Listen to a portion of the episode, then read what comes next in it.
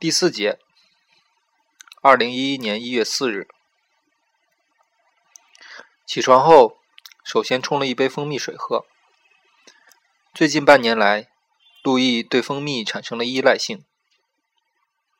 对于便秘问题，蜂蜜水确实是一种合理的有效方案。然后，他把牙膏挤在牙刷上，拿着牙刷和毛巾去卫生间洗漱。马桶已经堵塞，里面是储存了好几天的不知道是哪些人的屎尿纸混合物，光看一眼就够恶心。为了不让目光接触到该物质，路易选择了在洗脸池尿尿。他发现到北京后，他每天早上第一泡尿总是深黄色的，然后他用手捧着水。把洗脸池里的尿液冲洗干净，洗了洗手，开始刷牙。根据某位大乳房的牙科小护士叮嘱，他坚持每次刷牙在三分钟以上，甚至超过五分钟。尽管事实已经证明，这对他的牙齿问题并没有任何实质性的改善。泡了包方便面吃，算是午饭吧。他想，这里面如果有点新鲜蔬菜就好了。他突然有点想吃豆子。接着，他又想起听西办的一篇无聊小说《三十个和尚没豆吃》。然后，路易出门了，走进了没有爹娘的寒气里。他快步走到地铁十三号线西二旗站。刷卡进站，直奔卫生间。由于这个是新站，卫生间还算干净。路易每天把屎送到这里来拉。从西二旗到望京西大约六七站，但是每站间隔好较远。好在这种时间不是很挤，听着随身听，很快就到了。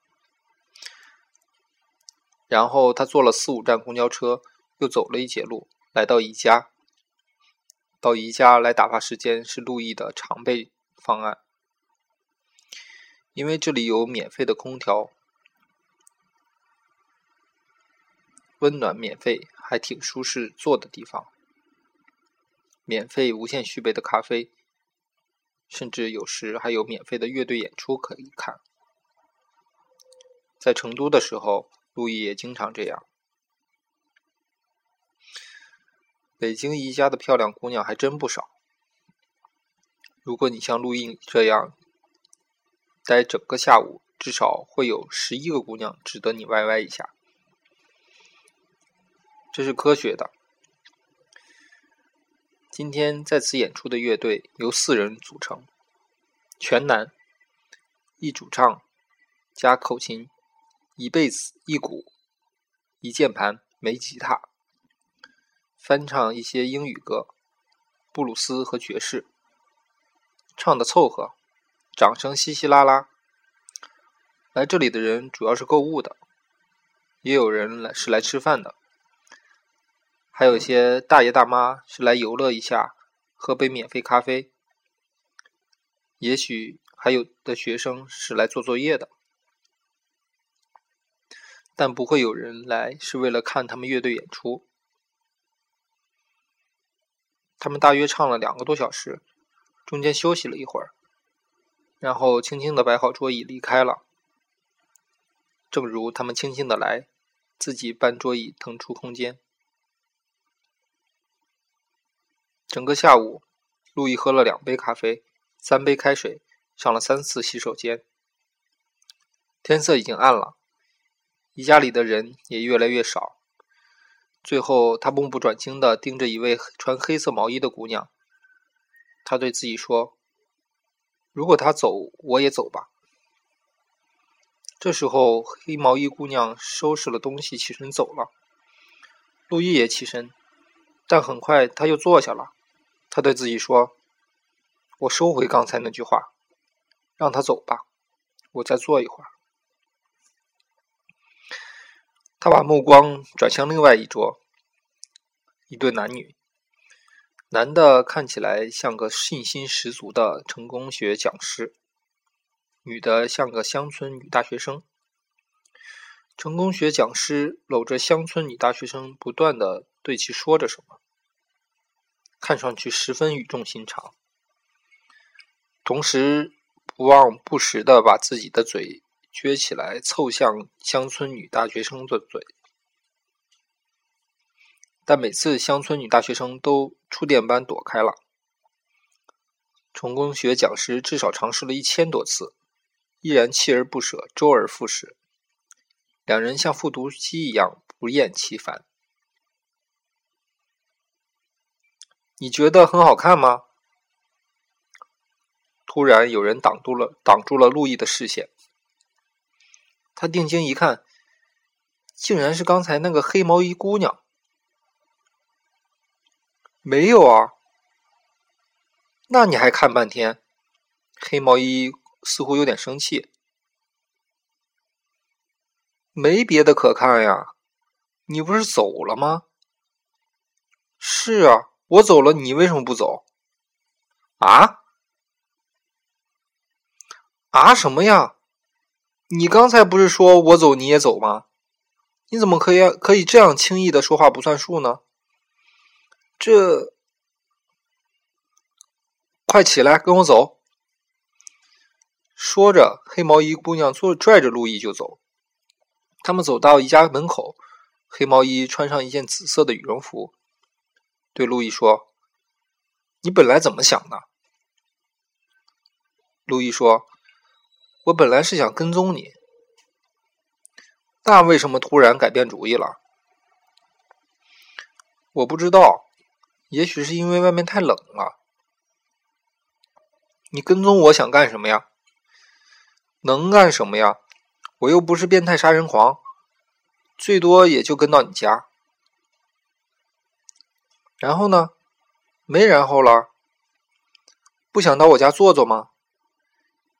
也行啊，如果你允许的话，那走吧。他们打了个车，到了紫羽绒家。他脱下紫羽绒，又变成了黑毛衣。令路易没想到的是，黑毛衣家里还有一个男人，让他顿时手足无措，显得很不自然。你男朋友？路易和黑毛衣站在阳台上。不知道，不知道。嗯，我们就是睡过一觉，但我不知道他是谁。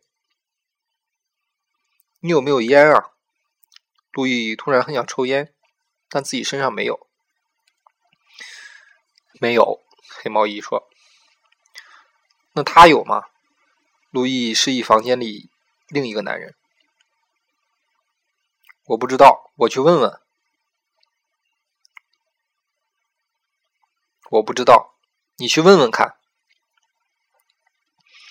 要不你帮帮我吧，我又不认识他。你们好歹睡过。黑毛衣微笑了一下，转身走到那个男人身边，他正在玩着手机。有烟吗？没有。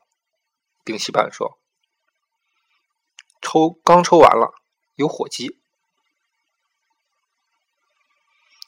黑毛衣走回到路易身边，摊了下手。路易说：“我下去买包烟。”嗯，黑毛衣点了点头，也没说要一块儿去。路易下了楼，走出小区，找到一个小卖部，买了包八毫克中南海，抽出一支点上，猛吸了几口，然后随便选了个方向走去。独自走在大街上，在无边无际的寒冷世界中不知所去。路易认为，生活的全部就是一场灾难。丁西半认为，生活的全部就是一场追捕。